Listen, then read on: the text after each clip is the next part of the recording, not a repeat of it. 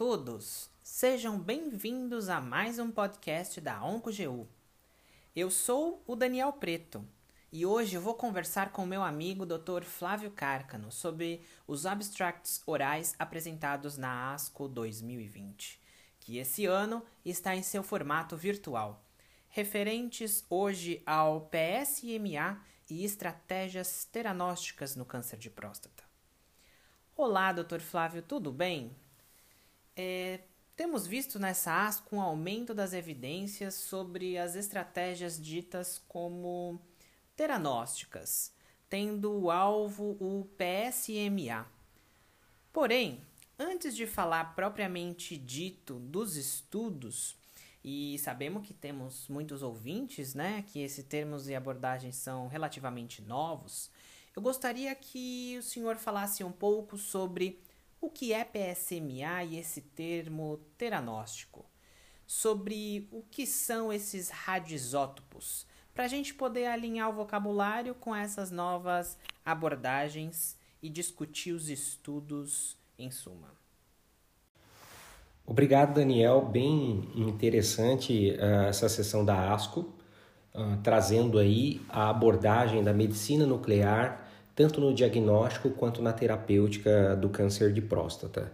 Uh, é interessante você é, iniciar dessa maneira, também acho que vale a gente afinar a linguagem com alguns termos, muito embora os nossos ouvintes sejam especialistas da área, temos outros profissionais de atuação na área de saúde e jovens oncologistas, e é interessante que dentro da oncologia clínica, essa intersecção da medicina nuclear com oncologia clínica traz aí novos conceitos que é importante a gente frisar. Uh, PSMA é um antígeno específico da, do, da célula prostática e essa especificidade nos trouxe a oportunidade de vê-lo como um alvo terapêutico, tanto para gerar imagens, né, ou seja, diagnóstico, quanto para ser um alvo uh, com uso de radionuclídeos que possam ter um efeito antineoplásico, né? ou seja, terapêutico. Daí o nome teranóstico, onde a gente tem a fusão do terapêutico com o diagnóstico, ou seja, um mesmo alvo, além de nos trazer informações diagnósticas, ele também pode ser um alvo terapêutico. E isso é um campo muito interessante, porque podemos identificar onde a doença está e com essa mesma imagem, né, depende, mudando um pouquinho aí, depois a gente pode comentar os tipos de radioisótopos da geração dessa imagem, nós podemos ter a certeza de um alvo terapêutico é, encontrado. Uh, muitos radionuclídeos agora têm sido utilizados ligados a moléculas que têm afinidade pelo PSMA. Então, em geral, você tem uma molécula cujo uh, uh, ligante é o PSMA, você tem um outro quelante que liga o radioisótopo para essa molécula. Então isso varia um pouco e varia também o radioisótopo utilizado. Uh, o que é mais uh, frequentemente visto já há algum tempo, a introdução do galho PSMA para diagnóstico no câncer de próstata e as evidências têm crescido no sentido da utilidade disso. E agora, uh, mais recentemente, tínhamos aí estudos observacionais mostrando um papel para o lutécio PSMA como terapêutica. E a ASCO desse ano trouxe um, para a gente um primeiro estudo mostrando resultados do uso do lutécio PSMA como uma arma terapêutica no câncer de próstata. Muito bom, Dr. Flávio. Acho que assim fica bem claro para todos da oncologia clínica que Médico nuclear é um parceiro cada vez mais frequente na abordagem do diagnóstico e terapeuta do câncer geniturinário e principalmente dos tumores da próstata.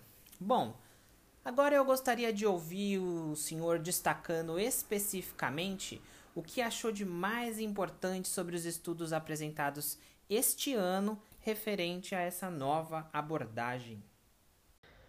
Muito bem, vamos é, comentar, tentar frisar os pontos principais dos três estudos. São três estudos interessantes em cenários diferentes. O primeiro deles, numa população de pacientes já é, metastático, resistentes à castração. Uh, um outro em recidiva bioquímica e o outro cenário em pacientes é, antes de prostatectomia, obviamente com intenção curativa. Bom, o primeiro estudo é o Anzup Trial, né? um estudo australiano, um estudo que eu considero um desenho muito limpo, né? claro, e acredito que os trials que têm desenhos simples são os que podem trazer melhores respostas ou gerar melhores hipóteses com seus resultados, mas é um estudo de fase 2 e como todo estudo de fase 2, a intenção é ou é provar conceito ou é testar a eficácia. Esse estudo então usou o PSMA lutécio né, como ferramenta, vamos dizer assim, teranóstica e recrutou pacientes com câncer de próstata metastático que já tinham falhado o docetaxel, randomizando eles a receber o lutécio PSMA ou o cabazitaxel. A gente sabe que é uma droga que ainda está aí no repertório terapêutico, foi testada em segunda linha pós-falha docetaxel é, e acabou perdendo espaço em segunda linha com a vinda aí dos antiandrógenos de segunda geração. Mas uma vez é, randomizado, esses pacientes eram tratados com lutécio e o que é interessante notar, uma população, na sua grande maioria, com Gleason 8 ou mais, é, múltiplos sítios de metástase, pelo menos maior do que 20, e me chamou a atenção que, embora após falha do Staxiel, a grande maioria já tinha sido exposta a enzalutamida ou abiraterona. Então é bem aquele paciente já com falha pelo menos duas linhas de tratamento no cenário é, possivelmente metastático, né? É, esse estudo mostrou, é, teve como endpoint primário, né, a taxa de resposta baseada na queda de 50% do PSA. E foi muito interessante, olhando o waterfall plot comparado ao Cabastaxel, uma diferença de mais de 25% né, entre uma taxa de resposta com o Lutécio PSMA versus o Docetaxel, alcançando aí com o Lutécio 66% de taxa de resposta. Então, é um estudo muito interessante que mostrou também uma boa tolerância. Essa é uma preocupação que em uso de radioisótopo, a gente extrapolar dados né, do que a gente já conhece do lutécio para tumor neuroendócrino, nós estamos tratando uma população diferente, uma população com uma mediana de idade de 65, 67 anos, muitas vezes com comorbidades, e é uma preocupação a tolerância, né? E a gente carece de estudos de fase 1 que pudesse testar qual dose o número de doses que seria o ideal. Mas em todo caso, os efeitos adversos apresentados aqui com o PSMA foi simplesmente uma plaquetopenia uh, e nós não tivemos grandes outros efeitos adversos que limitassem o uso, comparado ao cabastaxel, já com seus efeitos conhecidos de neutropenia e tudo mais. Chamou atenção a boca seca, mas isso não chegou a nível grau 3 e 4. Então, em resumo, um estudo que mostra é, de forma bem clara ao que se propõe um desenho de fase 2, uma, uma interessante taxa, taxa de resposta com um perfil de tolerância muito bom. Né? É claro que esse é um estudo de fase 2, nós não temos dados maduros de sobrevida livre de progressão radiográfica e nem de sobrevida global, né? que é o que é mais interessante para a gente. Entretanto, existe um estudo Vision, né, que está em andamento, um estudo de fase 3, que talvez nos traga essa resposta. Entretanto, esse estudo destacou aí e eu acho que carimbou uh, um novo arsenal terapêutico que precisa ser olhado com cuidado, né? Existem limitações, mas abre aí uma oportunidade de um novo, nova oportunidade de manejo no câncer de próstata é, metastático resistente à castração com falha do ostaxel. Bom, enquanto é, esse, esse, esse, diferente desse primeiro estudo, o segundo estudo já tinha um propósito de tentar demonstrar a performance é, do PET-CT com flúor 18. Aí ele usa um novo peptídeo, diferente do PSMA 617 ligado ao lutécio no primeiro estudo. Aqui ele usa o PIL, que é uma molécula de lisina com alta afinidade aí pelo PSMA. E esse estudo pretendia mostrar qual que era a performance e identificar uma recidiva bioquímica. Me chamou atenção nesse estudo né, a, a o balizamento, vamos dizer assim, do próprio FDA para tentar uh, aprovar a indicação desse tipo de método diagnóstico, né? E criou aí um, o que seria o conceito do valor preditivo positivo, né? Então, o endpoint era a taxa de localização correta né, dessas lesões. E ela se baseava, seja numa abordagem cirúrgica depois que confirmasse a presença do tumor, seja pela imagem por outro método, como PET colina ou ressonância confirmando a lesão, ou até mesmo uma vez que esse paciente fosse manejado, por exemplo, com radioterapia, tendo uma queda do PSA, esses três pontos, né, fatores compostos, né, compunha uh, o que geraria a taxa de localização correta e esse era o endpoint. Então, esses pacientes eles foram estudados com vistas a esse endpoint e o que foi interessante, três revisores independentes dessas imagens, o que eu acho que em exame de imagem faz muita diferença, que sempre existe um viés de interpretação. Uh, de qualquer maneira, o resultado foi bastante interessante, alcançando aí, mesmo com PSAs muito baixos, menores do que 2, uh, entre 80% e quase 90% da taxa de localização correta das lesões. Né? Então, eu acho que é um, uma nova abordagem que traz para a gente uma nova ferramenta diagnóstica na recidiva bioquímica uh, e que coloca uh, para a gente a oportunidade de pensar diferente no manejo desses pacientes. Né? Comumente, como a maioria sabe, de rotina, nós utilizamos a as, as, os exames de imagem convencionais e a cintilografia óssea para detecção e muitas vezes nós classificamos o paciente com recidiva bioquímica, muito embora muitos já possam ter lesões incipientes não detectadas por esses métodos. Então, o PET-CT com PIL pode ser uma nova oportunidade aí com uma taxa de localização correta interessante. Foi interessante também é que o estudo mostrou um percentual significativo de mudança de conduta, né? Quando você tinha esses resultados através desse novo exame. Tá? E a gente precisa analisar com cuidado, porque tudo que a gente conhece hoje de desfechos nessa população de recidiva bioquímica são baseados nos exames convencionais.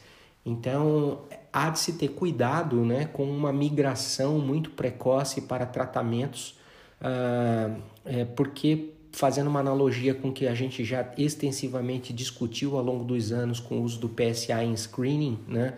o fator lead time bias pode é, é, ser algo fundamental a se pensar nesses casos. O que, que eu quero dizer? Muito embora um novo exame diagnóstico possa nos mostrar uma oportunidade de oferecer tratamento para quem não teria ou deixar de oferecer para quem teria, nós podemos não ter necessariamente um impacto em sobrevida a longo prazo, ainda mais se tratando de uma doença com uma história natural tão longa. Mas acredito que seja uma nova oportunidade para a gente estudar ferramentas mais sensíveis e específicas e repensar os trials nessa população de recidiva bioquímica para ver se alcançamos melhores é, resultados. E o último estudo né, é, já focou num cenário dos pacientes que seriam submetidos à prostatectomia no intuito de perceber se o PSMA com galho 68, aí com uma proposta diagnóstica, uh, poderia prever a presença de metástase nodal. A gente sabe que isso é muito campo do urologista, a tomada de decisão varia de acordo com muitos fatores em relação a uma prostatectomia com ou sem linfadenectomia. É, muito se sabe em relação a alguns fatores clínicos, uh, Gleason, uh, valor do PSA pré-operatório e outros, que têm até gerado nomogramas que possam prever a taxa de positividade desses linfonodos. Mas de fato nós não temos nenhum exame de imagem que comprovadamente pudesse ajudar ou guiar nessa decisão. É, então, esse estudo ah, utilizou-se de, de, pacientes que seriam submetidos à prostatectomia e pôde perceber o valor da detecção, né, depois com os exames patológicos dessas peças, que o PSMA galho 68 pudesse trazer. E encontrou uma especificidade interessante, mas uma sensibilidade que, muito embora fosse um pouquinho melhor do que um PSA sozinho, o valor de Gleason ou outros fatores, ainda é bem baixa. Né? Entretanto, mostra para a gente que uh, o galho PSMA, o galho 68 PSMA, pode ser sim uma ferramenta para instruir o cirurgião ou a tomada de decisão, mas certamente não ele sozinho. Né? Nós não temos com esse estudo ainda dados que possam nos dar uma confiança para que isso seja é, imediatamente inserido na tomada de decisão. Perfeito. E para terminar essa nossa conversa, eu gostaria de saber como o senhor, Dr. Flávio, vê a perspectiva dessa aplicação, né, dessa nova abordagem na prática clínica.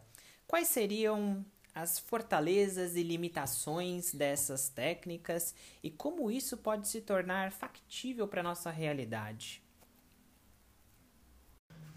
Bom, Daniel, é, excelente pergunta, porque a grande preocupação é sempre olhar esses estudos num congresso internacional e tentar enxergar o quão distante eles estão da nossa prática, né?